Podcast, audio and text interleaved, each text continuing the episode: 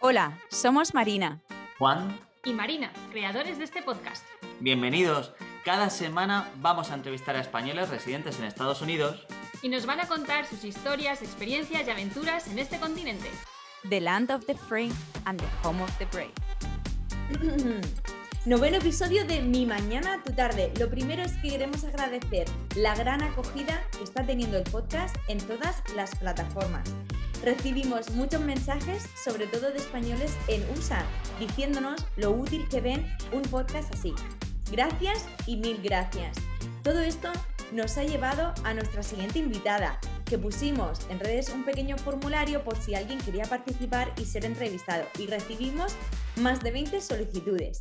Y una de las seleccionadas ha sido Marian, profesora de, eh, universidad en Dallas, lleva en USA más de 15 años, así que tiene muchísimo, muchísimo que contarnos. Bienvenidos, Marian, a nuestro podcast Mi Mañana, Tu Tarde.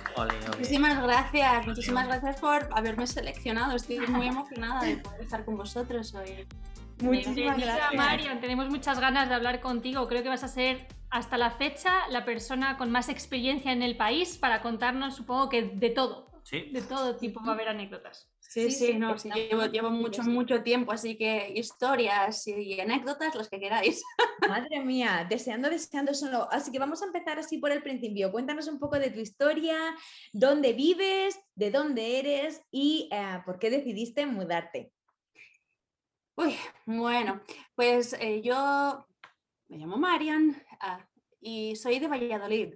Mm, ah, yo estudié allí en Valladolid, estudié filología inglesa y mm, desde muy pequeña yo, no sé, siempre había estudiado inglés y mi padre pues tenía contactos de todo tipo. es una persona que conoce a gente de, bueno, él era transportista, es está jubilado, pero era transportista, entonces conocía a gente de, de muchos tipos, ¿no? Entonces llegaba él a conocer a la gente más no sé, diversa. Y eso que en Valladolid es raro, porque Valladolid es, muy, no sé, muy, cerradito. Entonces tuve la oportunidad de conocer gente pues, de Inglaterra, de Estados Unidos, mientras yo era pequeña, ¿no? 9, 10, 11 y así, ¿no? Entonces yo siempre tuve esa idea de cómo molan los americanos, ¿no? Como me gustan, son, son muy majos. Y después, pues eso, al estudiar en la universidad y eso, pues uno de uno de, una de mis metas era el venir a estudiar aquí, a Estados Unidos. Y pues conseguí la manera de venir y, llegué. no, no llegué al destino más ideal, el que yo no me esperaba llegar a donde llegué primero, pero aquí llegué y aquí estoy. primero, bueno, a través de la Universidad de Valladolid, ellos tienen programas como de intercambio con diferentes ah, universidades, ¿no? que supuestamente te envían a una universidad de aquí de Estados Unidos para que tú enseñes español. Ah, y te dicen que puedes estudiar algo. ¿no? sí, sí, sí, así fue. a, lo gordo. Que no, que sí, en serio, la Universidad de Valladolid entonces, a mí, a, nos, a, mí, a la otra española que, que, vino, nos dijeron que podíamos estudiar un máster en lo que quisiéramos. Mentira. Cuando llegamos a la Universidad de Kentucky, que es donde llegué, nos dijeron que teníamos que hacer un máster en literatura, eh, bueno, en estudios hispánicos, ¿no?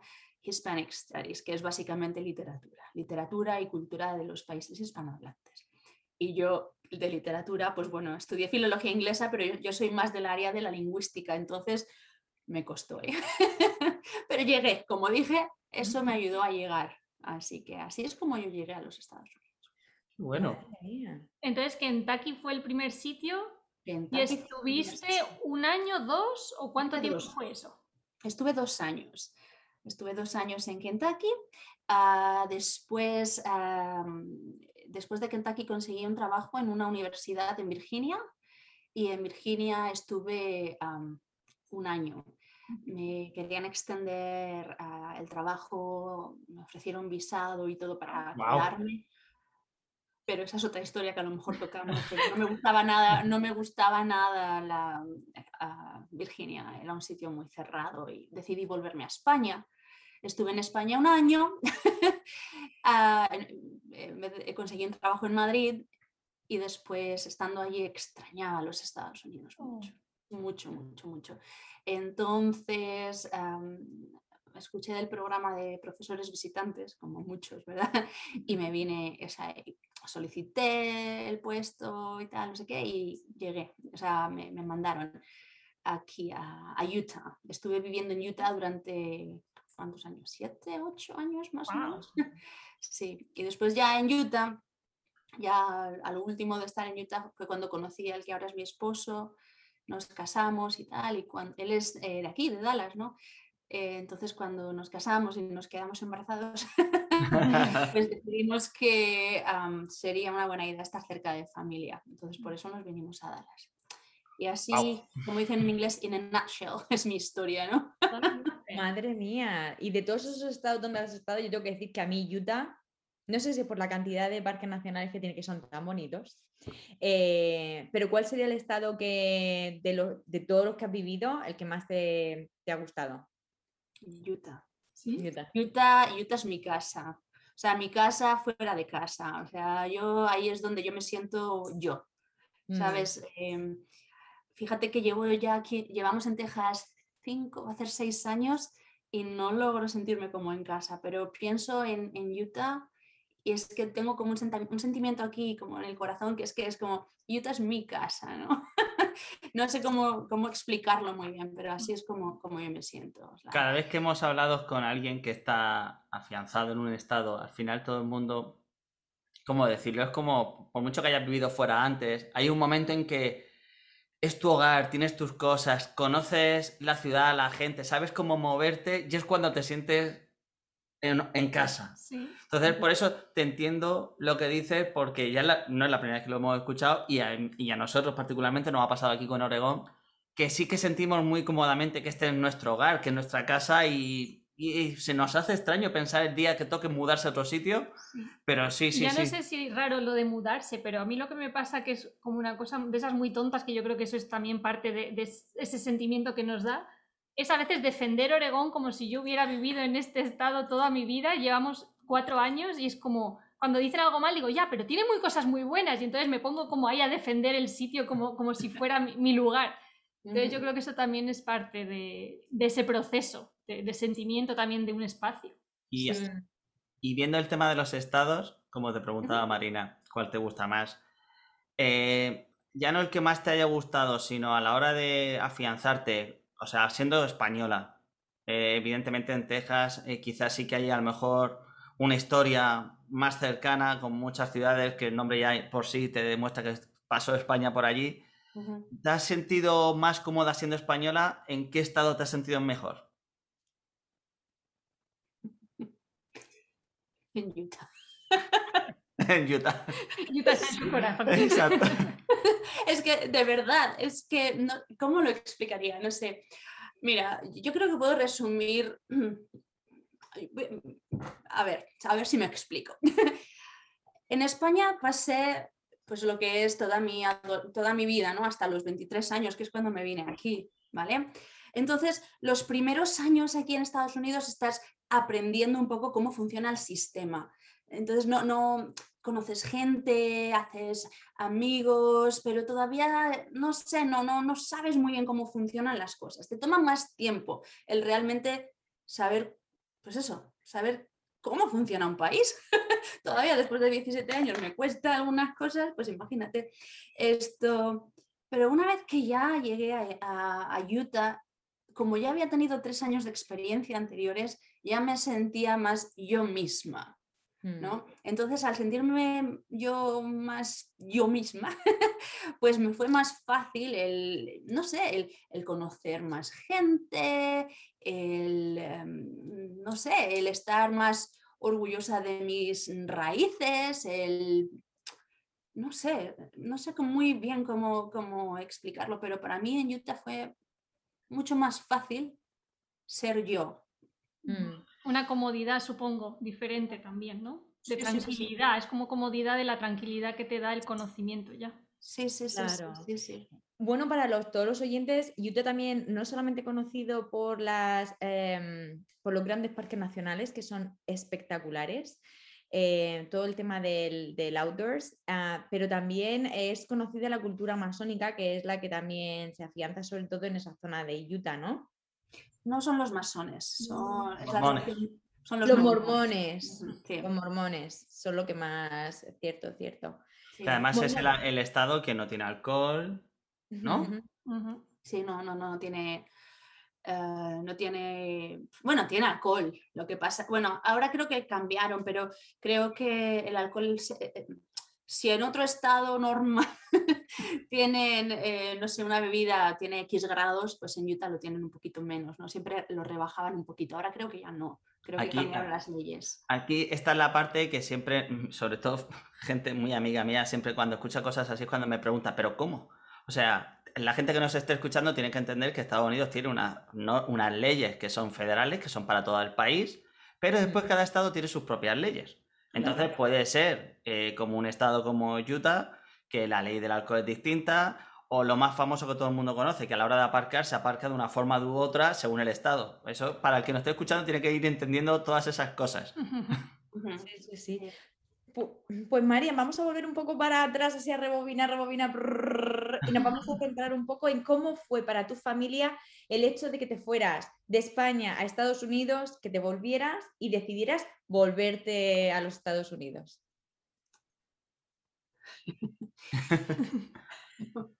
Pues hombre, estaban muy contentos cuando volví.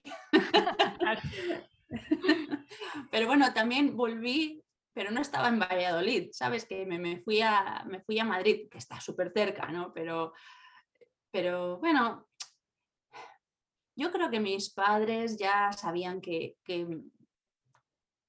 la llamada. tenía que volar, que ya no había nada que hacer. Que, porque además yo desde pequeña Valladolid ha sido una ciudad que, ahora, ya, ahora me gusta más porque estoy más lejos, ¿no? Pero cuando yo, cuando yo estaba en Valladolid siempre me quejaba de, lo cerrada que era, ¿no? Y, cuando yo comentaba a algunas personas pues mis intenciones de, que quiero estudiar en el extranjero, que me quiero ir a Estados Unidos, me miraban como diciendo, ¿pero por qué? ¿Pero por qué?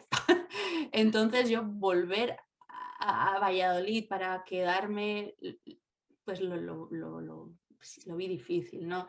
Y mis padres lo entienden, lo, entendieron.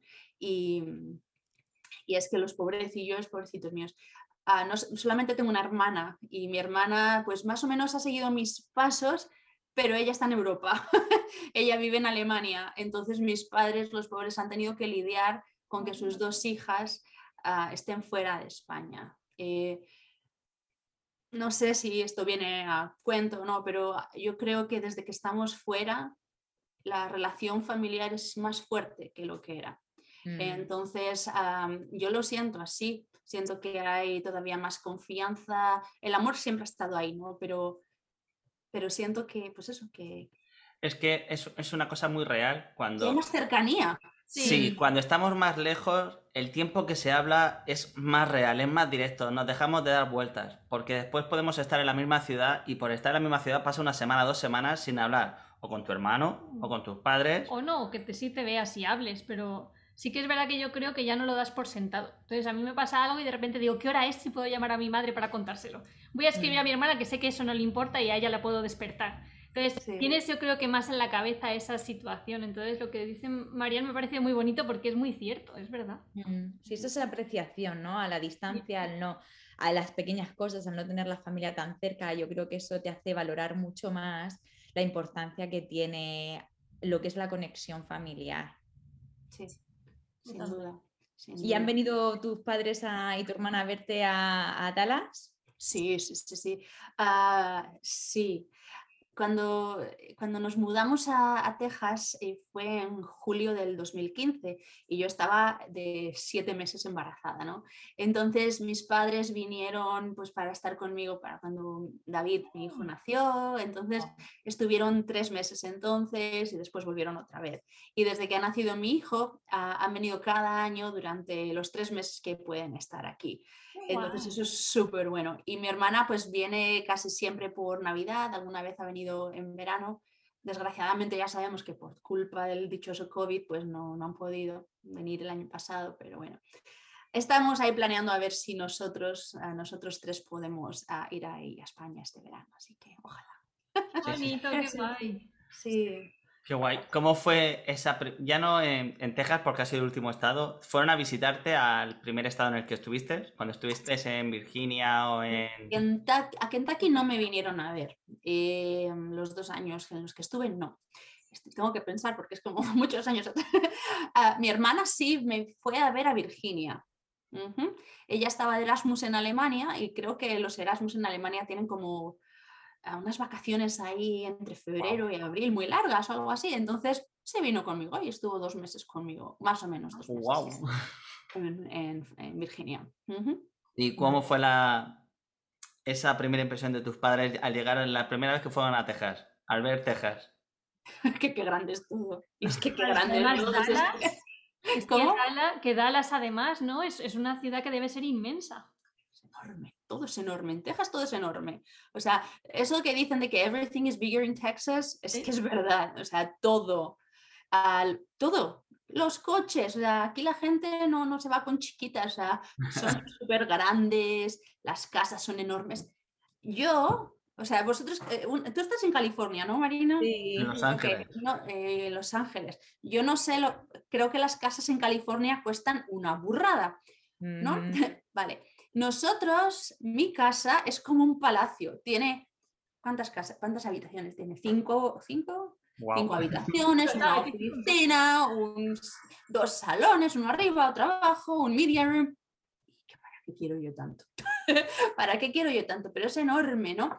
Y, pero es que así todo es así. O sea, es que te sale más económico comprarte una casa grande aquí en Texas que una casa más pequeña. Madre mía. Mi suegra súper americana ella, es súper, súper americana, ¿eh? de las ella se, bueno, se cambió de casa hace como dos años y se fue a un, ay, ¿cómo se llama? No es un condo, es... como un adosado, un adosado, algo así. Mucho más, o sea, es más pequeño, tiene dos habitaciones y dos baños y tal, y le salió más caro que nuestra casa. ¡Wow! Y nuestra casa era nueva cuando la compramos, o sea, la compramos antes de que la terminaran de construir, o sea que a eso voy, que todo aquí en Texas es muy grande. A, lo grande. Sí, sí, yo me lo imagino, sí, yo me lo imagino, yo, vamos, sí que he escuchado, es más, tengo que decir, la semana pasada fui a un supermercado que hay aquí en, Los Ángeles, en Rancho Palos Verdes, cerca del, del, puerto de Los Ángeles, y me encontré por casualidad a un hombre que es español, que vive en Dallas, y dijo, Jolín, al menos en la zona de Santa Mónica puedes andar, porque en, Dallas a veces o, coges el coche o no hay forma de andar a ningún sitio. ¿Es eso correcto? Sí, sí, y me vuelve loca, porque a mí me gusta caminar, me gusta caminar y ver cosas diferentes. Y aquí no, o sea, lo más entretenido para mí es ir desde mi casa hasta una gasolinera que hay, una, que hay en una esquina, ida y vuelta. Y tardo en ir hasta la gasolinera media hora y en volver, pues lo mismo, ¿no? Y todo lo que veo en el camino son casas. Vaya. Es lo más aburrido que te puedes echar encima. Es aburridísimo. Wow. Incluso el downtown, porque el downtown sí que he visto yo que, por ejemplo, tiene muchos edificios grandes. ¿Es más fácil de caminar o, no? Hombre, eh, si os digo la verdad, Dallas, lo que es Dallas ciudad, no, eh, no voy mucho porque me pilla lejos. Yo vivo al norte de, Dallas, en una ciudad que se llama Frisco. Mm, sí, sí, aquí lo veo. Dicen que Frisco es una de las ciudades que está creciendo más rápidamente aquí en los Estados Unidos. Ah, la sede de Toyota se mudó de California a, aquí a, a, Frisco y tal, y está creciendo, pero de manera exagerada. O sea, en los cinco años que llevo, pues es, ha crecido mucho. Pero sí, o sea, yo he estado en Dallas Downtown y sí, sí que se puede caminar, pero como todos los downtowns de las ciudades grandes dan un poco de medito. Hay gente un poco extraña por ahí, entonces no me iría yo sola a caminar por el downtown. Me hace, me hace mucha gracia porque estoy mirando el mapa, tengo el ordenador aquí y voy comprobando el mapa porque, me, no sé, me gusta mirar estas cosas. Y tú ves el mapa y está conectado. O sea, es lo típico de las grandes ciudades que está conectado y como dices, ah, no, yo no suelo ir porque me pilla retirado, yo no voy. Claro, la gente, yo me meto y lo veo y digo, pues está al lado, pero claro, no, no está al lado. será...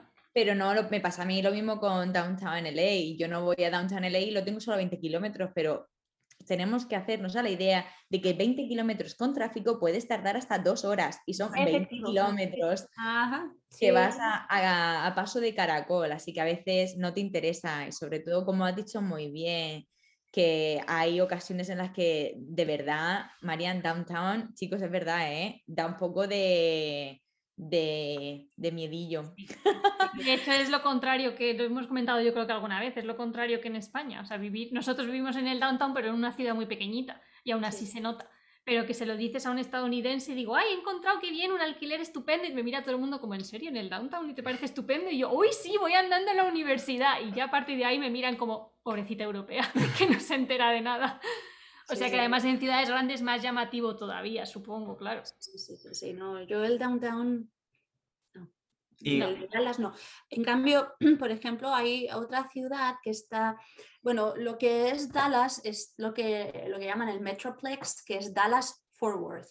Uh. Fort Worth ah, es otra ciudad, o sea, una está más al, es que soy muy mal orientándome, una... oeste. Eh, eso.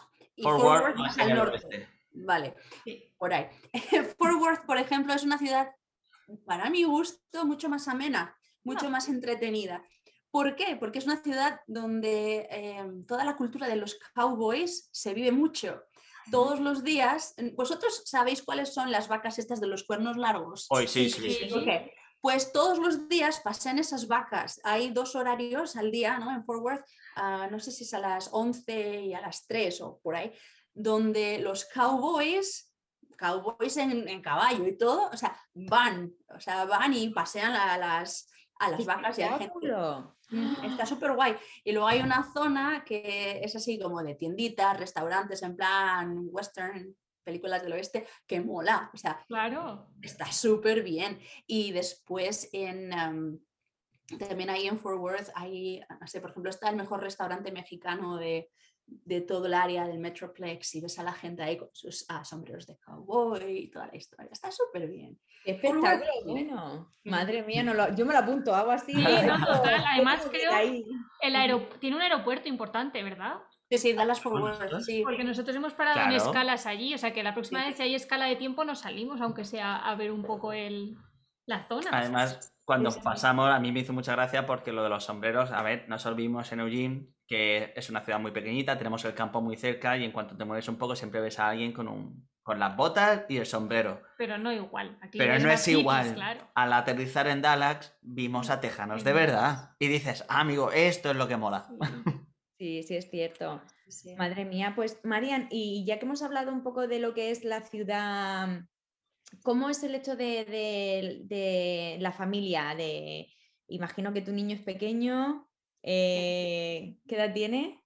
Cinco. Cinco, añitos. ¿Cómo es el hecho de, pues eso, con los abuelos, de las dos culturas? Porque obviamente a mí me, me parece súper interesante y yo creo que muchos oyentes también el hecho de de ser americano, y, pero tener mamá y cultura española y papá cultura americana. ¿Cómo, cómo, lo, lleva, ¿Cómo lo lleva el peque y sobre todo cómo lo lleváis vosotros para coordinaros y todo eso? Sí. Bueno, esto, mi esposo siempre me ha apoyado mucho en, el, en el sentido de que él sabe lo importante que es para mí el español, ¿no? Brian, que es así como se llama mi esposo, cuando, cuando estaba en el instituto, él estudió español, pero jamás lo puso en práctica. Solamente empezó a hablar un poquito español ya cuando, cuando empezamos a salir y todo. Pero fue en cuanto nació nuestro hijo David, cuando él empezó a hablar en español continuamente. Brian empezó a hablarle a David en español desde que era bebé. Entonces, mi hijo básicamente ha estado hablando únicamente español hasta los cuatro años. Eh, ayudó mucho cuando, cuando, venía mi, cuando han venido mis padres y mi hermana, ¿no? Mis padres estaban tres meses, entonces David tiene una pasión por mis padres que es que no se lo podéis ni imaginar, adora a mis padres, ¿no? Y a mi hermana, pero a mis padres porque pasan más tiempo, pues, you Esto, entonces él e-, e-, él ha hablado, él es muy español en ese sentido, ¿no? Como os digo, en el último año por culpa del COVID, yo le he hecho la culpa al coronavirus, la pandemia. Pues claro, no, ¿verdad? Te aquí como si estuvieras aquí. Esto, por culpa de la pandemia, pues David ha empezado a hablar un poquito más inglés, ¿no? Pues porque no ha tenido tanta exposición, exposure al español. Pero bueno, sigue hablando los dos. Va a una escuela donde, donde hablan español, se llama Amigos Spanish Preschool. y, y, para él ha sido muy, es muy importante el español. De hecho, por ejemplo, cuando ve la televisión, a él le gusta ver sus dibujos animados en español. Vemos una película, le gusta verla en español solamente se siente cómodo hablando en inglés, por ejemplo, cuando es cosas de, videojuegos, en plan Super Mario y cosas así, ¿no? Porque es lo que hace con su padre y Brian, pues el vocabulario videojuegos, pues no, no mucho en español. Pero no sé, o sea, ¿cuál era la pregunta? ¿Cómo se siente, no, no te preocupes mujer, cómo se siente a nivel de cultura, de, enfrentarse pues em, cuando vienen, por ejemplo, tus padres a visitaros y cuando a la vez están tus suegros? ¿Qué tipo de, pues no sé, seguís comida, hacéis comida española? Eh, ¿Cómo lleva el tema de las dos culturas? yo creo que, ah, honestamente, la, las familias, todas las familias, cada familia es un, es un mundo, ¿no? Y las familias americanas en general, yo diría que son más, cada uno va más a su bola. Entonces, no nos vemos tanto como, como, a lo mejor quisiéramos, ¿no? Ah, yo digo que mis padres han visto más a mi hijo que mi suegra que vive a 10 minutos. ¿sabes? Entonces, em, yo creo que en ese sentido David se siente más, siente que sus abuelos son más mis padres. Sí, sí, sí, Y también es por, por, cómo somos, ¿no? O sea, nosotros los españoles somos, somos mucho más... familiares, más, familiares, cariñosos, somos más de darnos abrazos, de darnos besos, de, de estar uno encima del otro, ¿no? O sea, y, eso David lo siente y le gusta. Entonces, por ejemplo, cuando, cuando a lo mejor vamos a ver a mi suegra o lo que sea, es solo mi suegra, mi, mi suegro falleció cuando mi esposo era muy pequeño. Esto, pues no sé, David tampoco es que sea tan cariñoso con, con ella, ¿sabes? O sea, cuando están mis padres, sí, David súper cariñoso con mis padres, porque es recíproco, ¿no? Pero mi suegra tampoco es que sea tan cariñosa con David. Entonces, pues David hace lo mismo. Entonces, él sabe cómo ser y cómo actuar dependiendo con quién está. Y es bueno, maravilloso ver cómo un niño de 4 o 5 años puede hacer eso. Es que, se nota cómo, cómo, entienden realmente y cómo sienten todo cuando decimos a veces, de, bueno, no, los niños, decían hace muchos años sobre todo, que no se enteran de nada, no, o sea, realmente tiene mucho más controlado de lo que podamos incluso pensar todo su entorno y sus relaciones personales. Y todo lo que decías del idioma, o sea, me parece maravilloso porque en cuanto empiece a ir a, con asiduidad al colegio, o sea, va a ser un niño que con 12 años sea bilingüe, perfectamente. Con 12 años, o sea, si después quiere estudiar otro idioma más, cuando tenga 18 hablará seguramente tres o cuatro idiomas fácilmente sin haberse dado ni cuenta que ha aprendido dos antes de darse cuenta siquiera. O sea, eso me parece espectacular. Y si encima todo, tu pareja te apoya, y se preocupa por decir, es que también puedo aprender un idioma más y también puedo comunicarme mejor con mi hijo, eso es lo mejor. Sí, sí, totalmente. Qué bonito. Yo, fíjate, en eso te envidio mucho porque mi marido es polaco y yo polaco, mira, lo he intentado, pero es... Eh, me dices en un minuto los números en polaco y se me han olvidado a los cinco segundos. O sea, es, es una cosa, te lo aseguro, dificilísima. Y, y yo lo he intentado, ¿eh? ¿Qué me, va, a contar Marina? Ella es de Salamanca y tuvo que aprender a hablar con un murciano. Fue lo mismo. dificilísimo, dificilísimo. ¿Qué has dicho? Es singular, es plural. Igual que el polaco.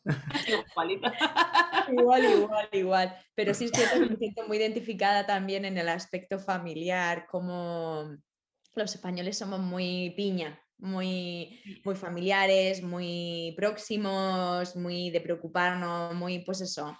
Y ese, eso es lo que se respira, ¿no? Yo creo que, que eso también se contagia y, y fíjate que aún siendo polaco, que es más frío, es más del este, él tiene su familia es totalmente diferente a la mía, em, se ha contagiado de ese espíritu, ¿no? Y lo quiere implementar ahora, bueno, ya hace unos años que empezó, pero, pero fíjate, y a sus padres eso le gusta porque también han visto cómo son mis padres y eso también lo quieren, ¿no? Y es un, oye, pues vemos que nuestro hijo está mucho más feliz así, que también es lo que le gusta. Entonces han cambiado mucho eh, ese, tipo de, de sistemas, así que es súper es súper interesante. Pero bueno, bueno, y, cuéntanos un poco. Bueno, Juan, veo que quieres. Es que, es que se, me ha, se me ha ocurrido una pregunta y como ah, tenemos aquí una conocida que vivió mucho, que es profesora en la universidad, vivió muchos años en España y pensando en sus hijos, porque eran pequeños cuando la conocí, le preguntamos, ¿y tú dónde te gustaría, dónde te gustaría que estudiaran tus hijos? Y la mujer decía, a mí me gustaría que hicieran la carrera universitaria en Europa, si puede ser en España, porque ya estuvo en España, y que después se vengan a hacer el máster o el doctorado a Estados Unidos. Dice, económicamente me salvan la vida, dice, aparte la experiencia de vivir en otro país y demás. ¿Tú pensarías igual? O sea, no sé si te has planteado que tu hijo, cuando vaya a la universidad, si va a la universidad... Estamos dando ya la carrera a David directamente. Hombre, seguro que estudia. Pero, ¿tú te habías a plantear eso? De, oye, me gustaría que si estudia se marche a Europa a estudiar o que se quede por aquí. Hombre, David ya tiene su pasaporte español desde que tenía seis meses y lo dice para que él pueda conseguir becas e historias de la Unión Europea o lo que sea, ¿sabes? Para que pueda estudiar en algún momento en Europa. A mí me gustaría incluso que pudiese estudiar algún curso, o sea, algún curso de la primaria en España para que tuviera esa experiencia pero lo veo un poco complicated, ¿no? Ah, pero sí, no, la universidad yo sí que quiero que pase unos años en España estudiando, o sea, no me lo he planteado así a fondo, pero... Hombre, no, normal. Depende, depende mucho de lo que quiera estudiar también, ¿eh? Claro, sí, eso sí es verdad. Sí, depende mucho de Ya está, es que se me ha ocurrido, lo siento, por cortar. No, no, no, no, porque por ejemplo, eh, y si me dejáis... Eh, por supuesto. Por favor. Por ejemplo, yo, yo estudié filología inglesa en Valladolid y la mayor parte de, no me acuerdo de casi nada de lo que estudié. ¿Por qué? Porque era todo de memorizar. De, mm, literatura norteamericana del siglo XX. Toma, estos son los autores, las tendencias, no sé qué, los libros que escribieron cada uno y punto. Ya está. Eso es lo que te tienes que meter en la cabeza. En cambio, aquí la manera en la que se estudia es diferente. Es más lo del pensamiento crítico, ¿no? el critical thinking. Y creo que hoy en día, en el siglo XXI, eso es lo que importa, enseñar a, los, a la gente, a los jóvenes, a pensar de manera crítica. Yo no quisiera que David fuera a una universidad donde le obligan a estudiar de memoria, porque no. Ojalá que de aquí a que él pueda ir a la universidad las, las cosas hayan cambiado en la universidad española, ¿no? Pero... Ojalá, ojalá. No lo sé. Tienes razón, porque además iba a decir que normalmente para buscar trabajo en Europa, si has estudiado en la universidad americana, tienes mucho más prestigio. Y es cierto que eh, las universidades, eh, bueno, vosotras dos estáis en ese mundo, son más ah, de proyectos, de investigaciones, más de estar en hands on ground, más de manos a la obra y demás. Y yo creo que eso es literalmente lo que, lo que al fin y al cabo va a beneficiar en, la educación em, del, estudiante. Sí. Y a nivel, ya que estamos hablando de este tema, a nivel laboral, que has dicho, nos has comentado anteriormente que trabajas en la universidad. Bueno, cuéntanos un poco, em, ¿cuál es tu título? ¿Qué haces ahí? ¿Qué es lo que pues más te gusta? Esto yo eh, bueno, eh, trabajo en la University of Texas en Dallas. Eh, en Dallas es un estado súper grande y no sé si España, Francia y Alemania o algo así caben dentro más. de más. pero a lo, a lo, largo y ancho del estado hay, hay diferentes universidades dentro del sistema de, de la Universidad de Texas. ¿no? Está es como en California que está UCLA, eh, el de San Irving. Mm. Es, lo mismo, ¿no? Hay en, Austin, en San Antonio, en, aquí en Dallas, en otros lugares. Entonces yo estoy en la de Dallas porque, bueno, estoy aquí, ¿no? Y enseño, es, mi título es de, de lecturer, de lectora y estoy trabajando a tiempo parcial. Enseño dos clases de español intermedio. Y me encanta, me encanta. Bueno, no, no, no, no, no, no, no, no miento. Eh, normalmente enseño dos clases de español intermedio, este semestre estoy enseñando una de español para negocios y está muy bien. La verdad que me gusta mucho mi trabajo. Yo siempre he querido, pues eso, trabajar en la universidad y a mí me encanta, me lo paso genial. O sea, la relación que tengo con mis estudiantes, incluso ahora con, ah, con el COVID, es increíble. O sea, hoy, justo hoy, eh, estaba hablando con mis estudiantes y tenemos las clases online, ¿no? Ah, me decían que mi clase es a, la única a la que realmente van. Wow. porque les gusta, porque es ah, muy interactiva, porque es según ellos soy amena, les cuento, muchas historias, la verdad que es que les cuento demasiadas historias, yo creo, pero les gusta.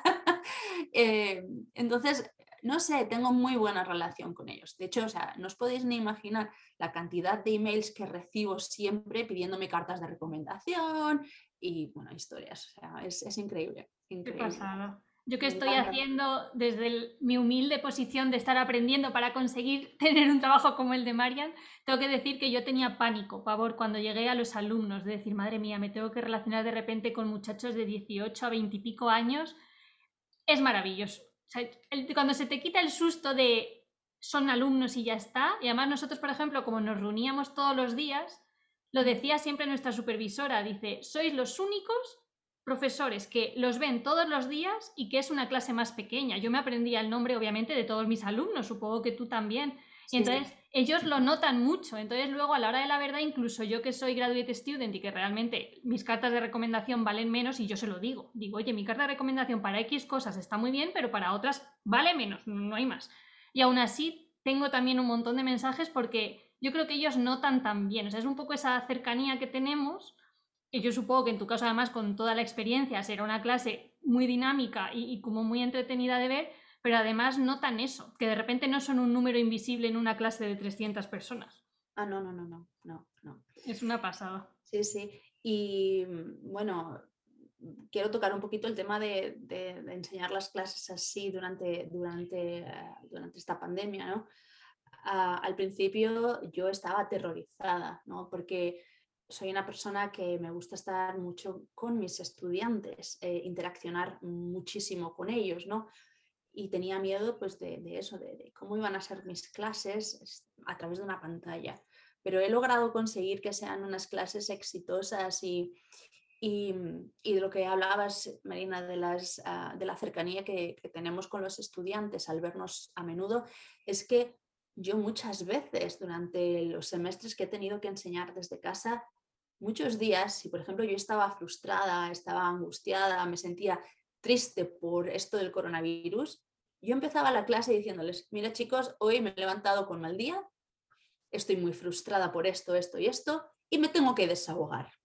Digo, vosotros sois ahora mismo mi único escape social, así que me voy a desahogar con vosotros y ahora es vuestro turno. ¿Cómo os sentís? ¿no? Y, muchos han comentado, me han dicho cómo se sentían y después me han dado las gracias ¿no? por privado, ¿no? por, por, por, preguntarles, porque es que realmente nadie nos pregunta cómo estamos. ¿no? Y entonces me, hizo sentir pues bien, ¿no? porque creo que es importante tener que los estudiantes no son un número ni son un nombre, son personas igual que nosotros. Entonces, para mí mis estudiantes son muy importantes. Esto voy a aprovechar porque igual que le damos palos a la educación pública española, hay que darle, en este aspecto pienso que hay que darle un palo a la educación estadounidense, porque ciertas universidades, por lo menos lo digo yo que soy el que no está en la academia y es lo que veo.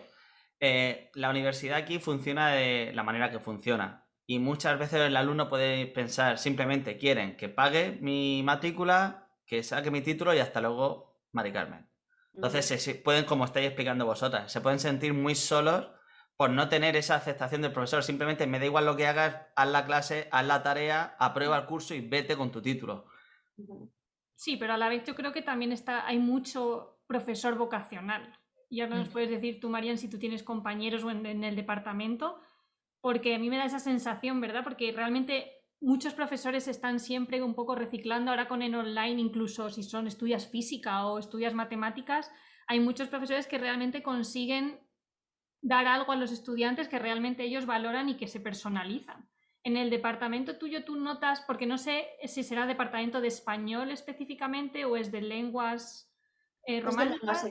Lenguas, extranjeras. Tenemos español, alemán, ah, japonés, coreano, árabe. Creo que eso es. Wow. Mezcladas todas. ¿Y qué tenéis entonces? Claro, mucha, supongo que habrá mucho internacional. ¿Y tú sientes que tu forma de enseñar es parecida a la de otros profesores o tú sientes que realmente estás trayendo también un poco de tu cultura española? ¿Cómo lo ves? Mm.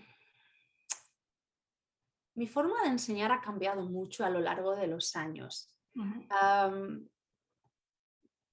por ejemplo, yo recuerdo cuando, cuando empecé a enseñar, eh, pues yo recuerdo en la universidad en Valladolid, mis profes de gramática inglesa me enseñaban la gramática inglesa en español. Entonces a mí me costaba mucho eso que decían aquí de tienes que eh, utilizar el español en tus clases de español al 100% para que los estudiantes se acostumbren. La, la, la. Bueno, poquito a poco he ido aprendiendo ¿no? y me he dado cuenta que sí que funciona y que así realmente los estudiantes aprenden. Ah, pero si yo traigo mi cultura a clase, claro que sí. Yo siempre ando comentando y, comparando y dando ejemplos de, cómo son las cosas aquí, cómo son las cosas allí y tal, ¿no?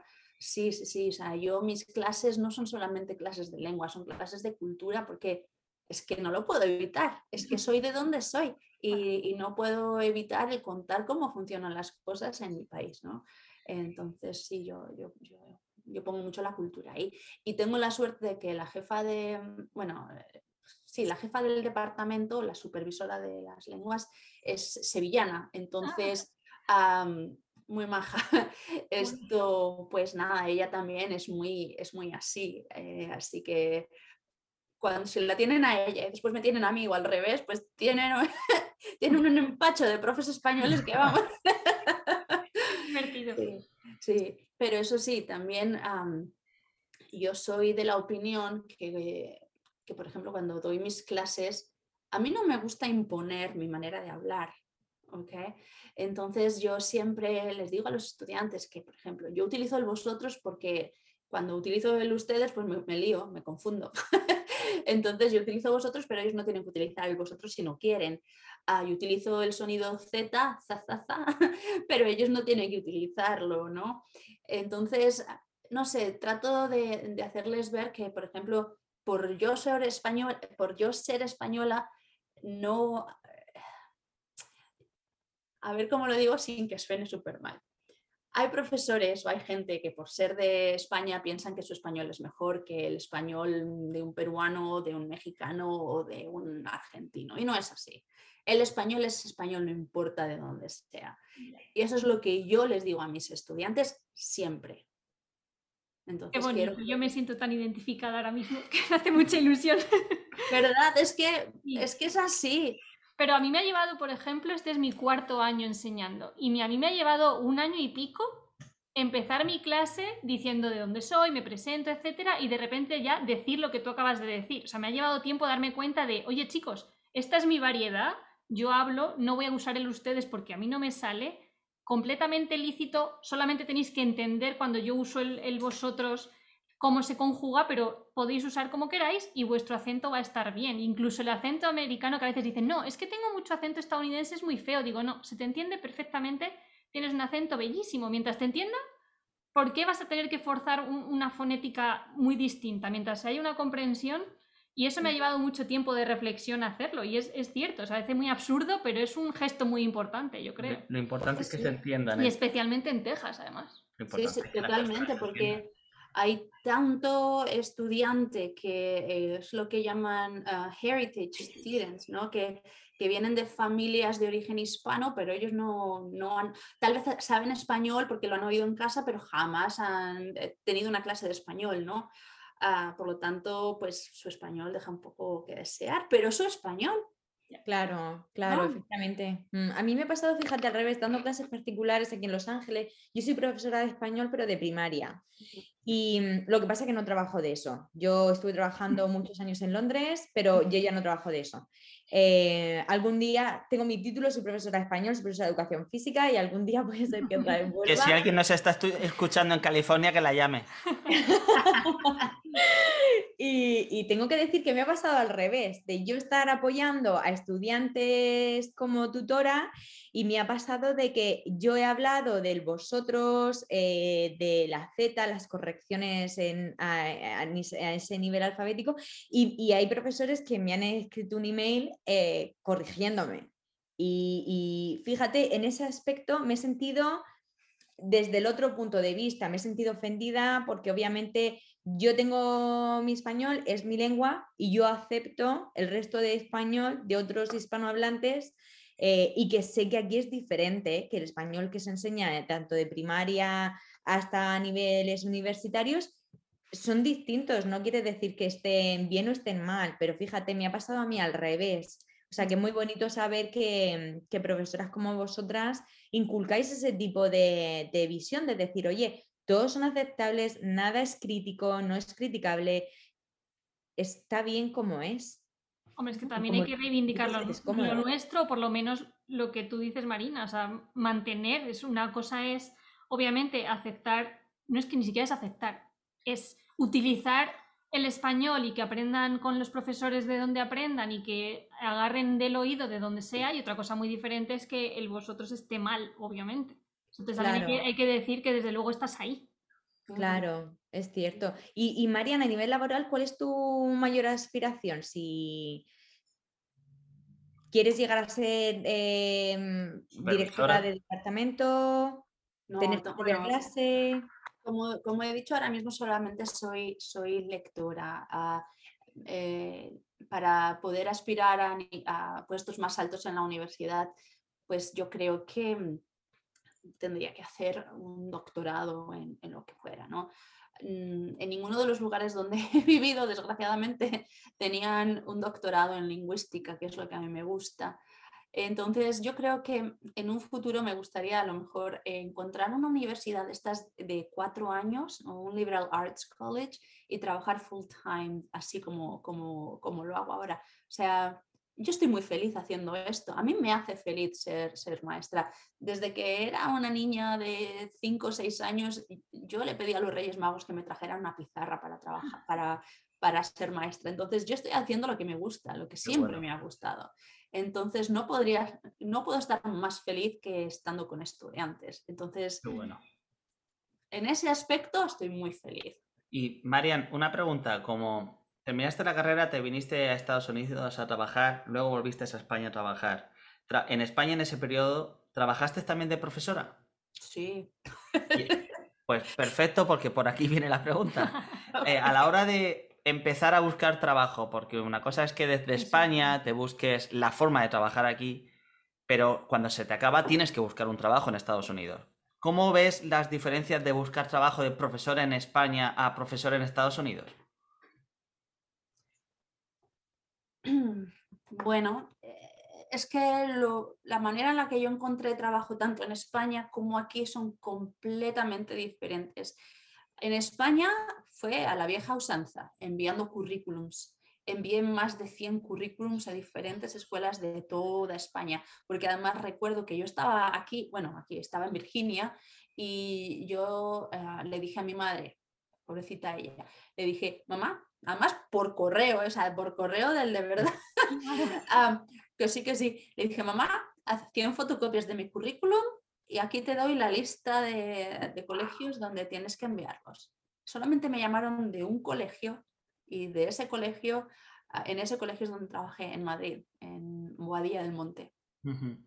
Y ahí trabajé, sí, sí para... Es que la cosa en España sabemos que lleva mal mucho tiempo. 100, uno de 100, es que me parece, es un 1%, o sea, es... Incluso cuando lo dices, mira que lo sabemos todos y sabemos cómo está, pero es que verbalizarlo me parece todavía más. Y aún así, en ese colegio, ¿te llegaron a hacer algún tipo de proceso, de entrevistas? ¿O fue, oye, ¿quieres trabajar? Sí, bien, hasta luego? No, me, me hicieron entrevista. sí, me hizo, sí, mi jefa era muy maja. Eh, sí, sí, muy, sí, sí, me hizo entrevista, sí. ¿Y esa entrevista tiene algo que ver con las entrevistas que te harían? Porque sé que aquí te harían entrevistas. ¿Tiene algo que ver? No, no, no, no, no. La entrevista, como yo, como yo vivía en Valladolid, quedé con, e, con, con la que iba a ser mi jefa en un, eh, creo que era una cafetería cerca de la estación de autobuses de Madrid, de Méndez Álvaro, cerca de Méndez Álvaro. Entonces quedamos allí y ahí me hizo la entrevista. Y ahí mismo fue cuando me dijo que sí, que me, querían, que me quería contratar, que le gustaba. Súper informal, súper informal. En cambio, cuando yo conseguí mi trabajo para trabajar en las escuelas, porque yo en Utah trabajé de, profe de, primaria, eso sí. Esto, bueno, ya sabéis, las, ah, bueno, no sé si sabéis, pero ah, el proceso para venir aquí como profesor, eh, profesor visitante es tremendo, o sea, tremendo. Tienes que enviar no sé cuántos papeles, traducciones de esto, traducciones de lo otro y después las entrevistas. Y las entrevistas dan un poco de miedo, ¿no? Porque son muy serias, muy serias y las típicas preguntas de ¿qué harías si tienes un estudiante que te da problemas? ¿Qué harías si mucho, mucho más serias? Sí, sí, sí. Pero claro, no puedo decirte exactamente la diferencia entre conseguir un trabajo en un colegio de una manera normal aquí, porque no, no lo he tenido que hacer. Mm. Y en los eh, trabajos en la universidad, muy diferente a cómo fue pedir esa, no es beca, ese programa de profesor visitante, ¿Ha sido muy diferente encontrar el trabajo de Dallas, por ejemplo? Ah, pues la verdad que fue muy, bueno, fue muy curioso, porque yo antes de trabajar en la Universidad de Texas, trabajé en un community college que, que, hay aquí en el área, ¿no? Se llama Colin, Colin, Colin College. Cuando conseguí el trabajo de Colin College fue o sea, yo había rellenado una solicitud online, se me olvidó que la había rellenado. y de repente un día me llamaron a las 8 de la mañana diciendo que me querían hacer una entrevista. Me hicieron la entrevista, cuando regresé a casa me llamaron y me dijeron que me querían contratar. O sea, fue súper fácil. Súper fácil. Y después, una vez cuando estaba yo en... Eh, estaba mis, estudiantes estaban haciendo un examen, ¿no? Entonces lo típico que pues, te pones a buscar cosas en el ordenador de clase, que todos lo hacemos, ¿eh? es verdad. Entonces dije, jo, a mí me encantaría trabajar en una universidad más grande, ¿no? Además, mi esposo, es, él está estudiando ah, su doctorado en la Universidad de Texas en Dallas. Ah. dije, jo, estaría súper guay si él está estudiando ahí y yo trabajo. Digo, fíjate lo que nos ahorraríamos en parking. es todo lo que yo pensé. y dije, bueno, pues voy a buscar a ver quién es el jefe del departamento de español o de lenguas o lo que fuera. Encontré un email y le mandé un email así, yo toda chula. Le dije, mira, que ahora mismo doy clase aquí en, eh, este community college y tal, y, pero que estaría súper interesada en, dar clase en, en UTD, ¿no? Y que si en algún momento surge la oportunidad, que por favor contéis con, conmigo y mi currículum, me gustaría hablar con vosotros a ver qué sucede. Y nada, y un día también de la noche a la mañana recibo, creo que fue un email de, la que es ahora mi jefa diciéndome que, que, bueno, que me quería hacer una entrevista, que le gustaba mucho mi currículum y tal y cual. Y pues Qué guay.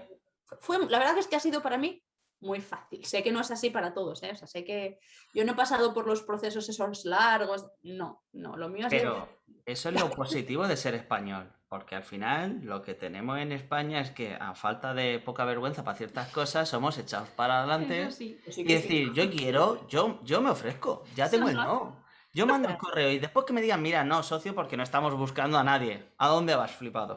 Pero tú te pruebas, eso es lo bueno que tenemos. Sí, sí, sí, es verdad. Mm. Sí. Y, antes de, antes de, conseguir el trabajo para la universidad de ahora, de UT Dallas, ah, me llamaron para hacer una entrevista para trabajar en eh, Universidad, University of Texas en Arlington. Arlington está cerca de Fort Worth. Y me querían también contratar, pero lo que pasa es que está súper lejos.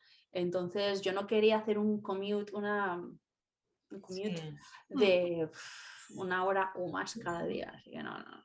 Así que dije que no. no merece la pena en ese aspecto, pero sí que es cierto que, aquí los pasos a seguir para las entrevistas son más largos, eh, incluso en otros países más europeos, por ejemplo, en Dinamarca, el sistema es más, más próximo, más informal en ese aspecto. Incluso yo trabajo por una empresa danesa y mi jefe me hizo una entrevista igual en un, en un restaurante y lo, lo, bueno es que, claro, si luego no rindes y no das, te echan. Es decir, si tú me dices una cosa y luego vas a hacer otra, quiere decir que no, no hemos cumplido el trato y no pasa nada, ¿sabes? Y, pero, pero también me gusta mucho esa cultura de, de ser tan abierto, de la confianza depositada en la otra persona. Obviamente no siempre tiene que funcionar así en todos los campos, obviamente tienes que demostrar que eres, que eres bueno en lo que haces y yo en Inglaterra es más o menos así te llaman. Yo recuerdo que hice la, primera entrevista que era una práctica, eh, tenía que dar una clase a un cierto grupo de alumnos y luego te hacen la entrevista, luego te vuelven a llamar para otra entrevista y luego ya te llaman para la contratación. O sea que en verdad son tres días, son tres fases ah, sobre así. Pues, pues Marian, cuéntanos un poco a nivel de retos y logros que, ya que has vivido en tantos estados y nos has comentado al principio de la entrevista que, tienes un montón de historias para contar, nos encantaría escuchar alguna de ellas. Ah, ¿Sobre qué tema? Divertidas, divertidas. Lo que tú veas. Hmm, madre mía. Yo recuerdo, me dijiste, a ver qué me dijiste. Ah, me, eh, cuando hablamos al principio por correo electrónico, fue, conmigo con el que te enviaba los correos. Algo con unos cantantes en clase. Ah, sí, sí, sí, sí, sí. Que me hizo mucha gracia, por favor. Sí, sí, fíjate, pues, eso es de las más recientes, por así decirlo, porque justo ocurrió el día de San Valentín em, del, del, año pasado, de 2020, o sea, justo un mes antes de que... Prepa. Prepandemia. sí, sí, de la prepandemia, sí. Pues nada, estaba yo en clase, estábamos, estaba enseñando, pues que está, está, algo del subjuntivo además, porque es que además yo cuando enseño el subjuntivo, pues me concentro mucho porque sé que es muy difícil para los estudiantes, entonces yo estaba pues súper metida en ello, ¿no? Y llaman a la puerta y me dicen, eh, Marian Maluf, Maluf es mi apellido de casada, Marian Maluf, y yo, sí, y me dicen, ¿podemos cantarte una canción? Y yo, y yo digo, ¿pero qué va esto? Dice, sí, es que es San Valentín y te, están, te han mandado un Valentín. Y yo, ¿what? Pues ahí empezaron a cantar a capela.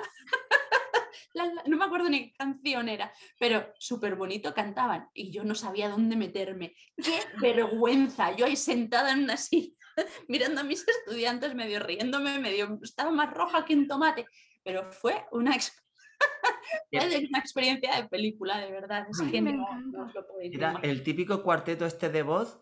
Sí. que canta, que uno tiene la voz muy grave, el otro muy aguda. así, cantaban muy bien, muy, muy bien. ¿Y los alumnos qué hicieron? O sea, ¿qué dijeron? Pues mira, una de ellas grabó un vídeo y después me lo mandó, porque me dice, dice Marian, tú tienes que tener esto de recuerdo. La verdad es que sí. sí. Sí, pues, más experiencias, pues mira, por ejemplo, experiencias... yo he hecho cosas nuevas aquí en Estados Unidos que yo no jamás hubiera hecho en España, pues porque me muero de la vergüenza, ¿no? Pero aquí es como que la vergüenza se me ha quitado. He ganado, no, no es que haya ganado, he, participado en concursos de karaoke y he quedado la segunda, cosas así. Sí, una vez también en un programa de latinas en, en Utah me invitaron como cantante invitada y me puse a cantar una canción de Mecano. no sé, ¿qué, ¿qué, más? Es que, a ver, a ver, ¿qué estoy pensando? Bueno, lo típico de que la gente no se cree que yo hablo español por mi pinta, ¿no? O sea, ahora ya tengo el pelo más oscuro, pero a veces lo tengo más claro, entonces pues mi tez es muy clarita y la gente no se cree que, que está, pues eso, que hablo español. Recuerdo una vez estaba en un centro comercial en la zona de los restaurantes, ¿no? Y pues estaba esperando para, para pedir lo que fuera y escucho a los dos que estaban adentro, ¿no? Que dicen, uy, esta chica huele muy bien.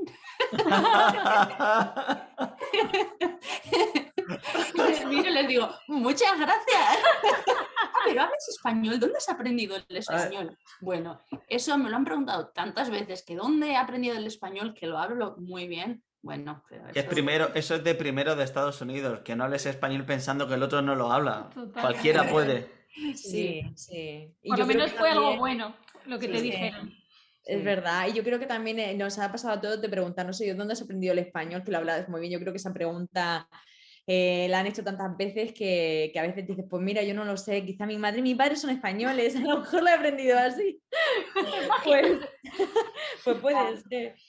Pues, pues Marian, y, a nivel personal, que hemos estado, para los oyentes que no lo sepan, al principio de la entrevista, Marian nos ha comentado que eh, ha creado un podcast eh, donde habla de dos temas en concreto muy, muy interesantes para los que quieran, sobre todo en este periodo de, bueno, no prepandemia, pandemia y pospandemia, esperemos pronto. Así que, mm, bueno, Marian, infórmanos. Bueno, desde hace mucho tiempo, eh, bueno, llevaba ya pensando en, en crear algo. No sabía si iba a ser un... Ups. Las cosas del directo. Perdón. no pasa nada. Riguroso directo. Sí, eso, que llevaba tiempo pensando en, hacer un blog o un podcast, algún tipo de, de algo para llegar a la gente y hablar sobre estos dos temas que a mí me, me tocan muy de cerca, que son la ansiedad y la depresión. Ah, no desde el punto de vista médico per se, sino desde el punto de vista de la persona quien los sufre.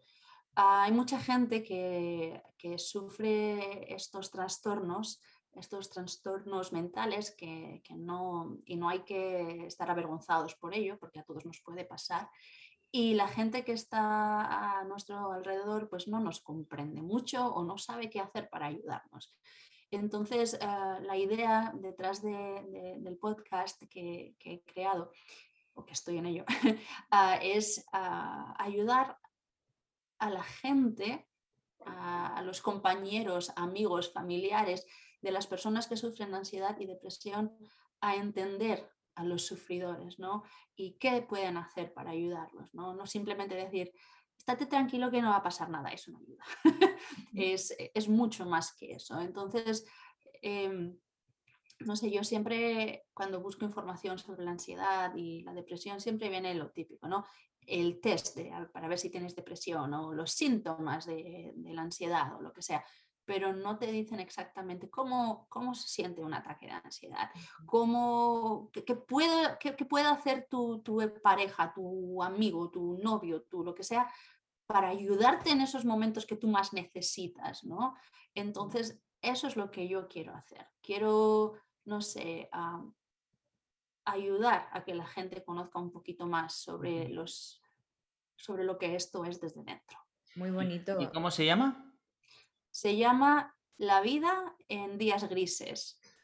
La vida en días grises. Apuntároslo todos. Va a estar abajo linkeado de todas formas también en, las notas en YouTube. Sí, sí, ahora, ahora os lo digo exactamente. Perfecto.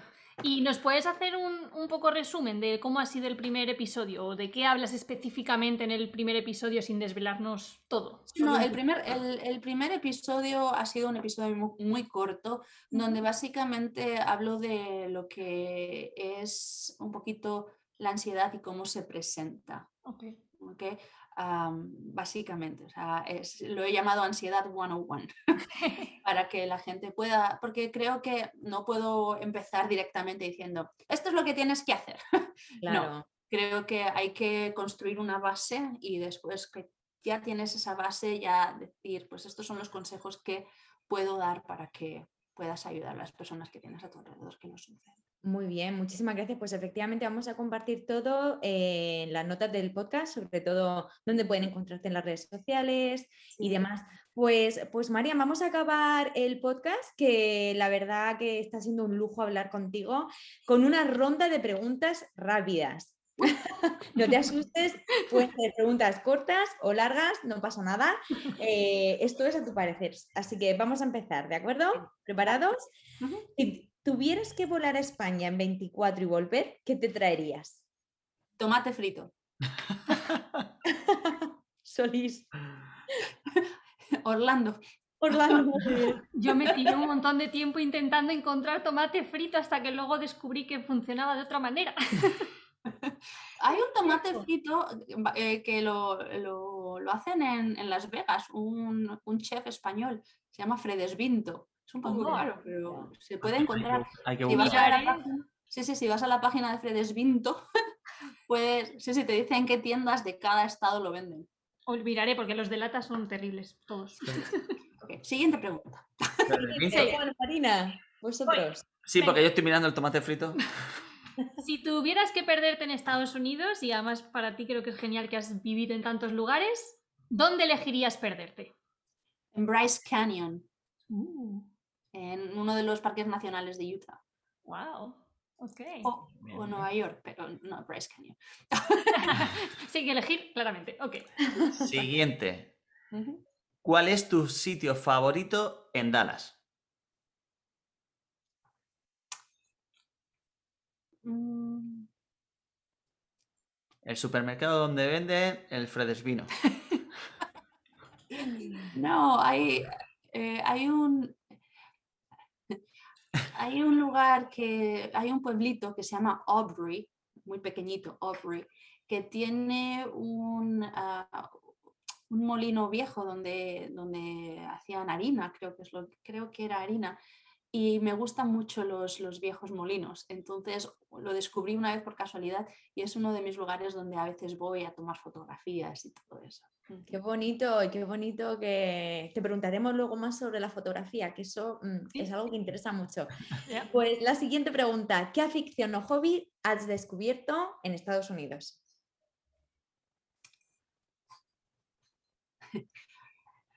bueno, es que en el último año he descubierto mucho gracias al COVID, pero anteriormente ah, he desarrollado más mi hobby de, la de cantar y de la fotografía. Qué bonito. Nos encantaría escucharte cantar. Exactamente, eso iba a decir. Digo, ya has soltado ahí lo de algún premio, alguna cosa, ya estamos todos deseando oírte. Sí, sí. ¿Y Marina? Me lo pienso, me lo pienso. La última. Un consejo rápido que le darías a cualquier persona que esté pensando en lanzarse a la aventura e irse a vivir a Estados Unidos.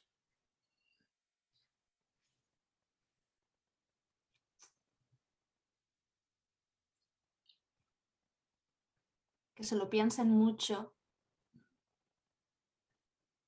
y que den muchos, muchos, muchos besos y muchos abrazos a sus familias antes de irse. Pero al final que se vayan solamente si están convencidos. eso sí. Es cierto.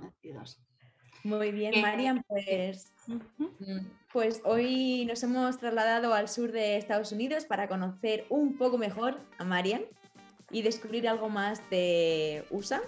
Ya sabéis que cada domingo publicamos nuevo episodio y puedes encontrarnos en todas las plataformas y en YouTube. Si te gusta nuestro podcast, no olvides darnos 5 estrellas y compartir. De esta manera nos ayudas como mecenas a seguir creando contenido. Muchas gracias y hasta la próxima.